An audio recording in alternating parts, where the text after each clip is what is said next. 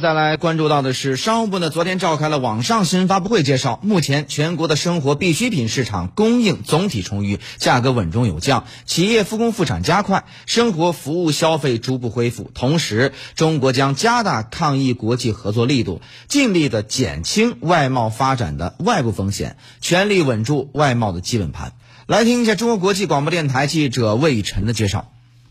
在商务部当天举行的线上例行记者会上，商务部服贸司司长显国义谈及新冠肺炎疫情对国内消费市场的影响时说：“疫情对我国消费的影响是短期的、可控的。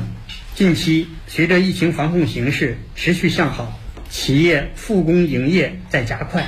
市场销售触底回升。商务部调查显示，截至三月二十二日。”大型农产品批发市场平均复工率达到百分之九十七，大型超市百分之九十六，农贸市场菜市场百分之九十四，百货商场购物中心百分之九十。商务部重点监测零售企业二月下旬日均销售额比二月中旬增长百分之五点六，三月上旬环比增长百分之零点五，三月中旬环比又增长百分之零点八。建国义说，新冠肺炎疫情发生以后，居民外出急剧减少，消费市场受到较大影响。与此同时，消费市场也展现出强大的韧性和活力，刚性消费稳中有增，新型消费热点加快形成，升级消费空间不断拓展。他介绍，一到二月，限额以上单位食品饮料销售额同比分别增长百分之九点七和百分之三点一，实物商品网上零售额增长百分之三。生活服务消费方面，商务部监测显示，目前餐饮、住宿、家政企业复工率分别达到百分之八十、百分之六十和百分之四十左右，其中餐饮等服务消费恢复的速度在加快。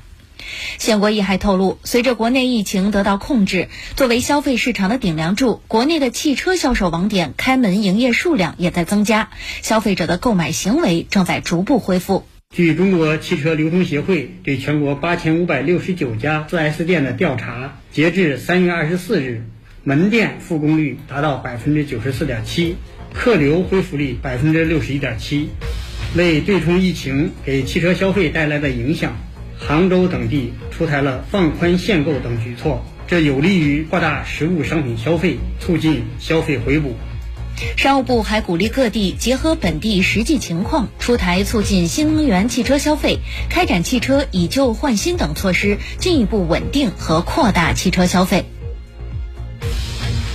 好，私家车看天下，我是谢飞。那么这个时段就这样了，我们稍事休息，稍后继续回来。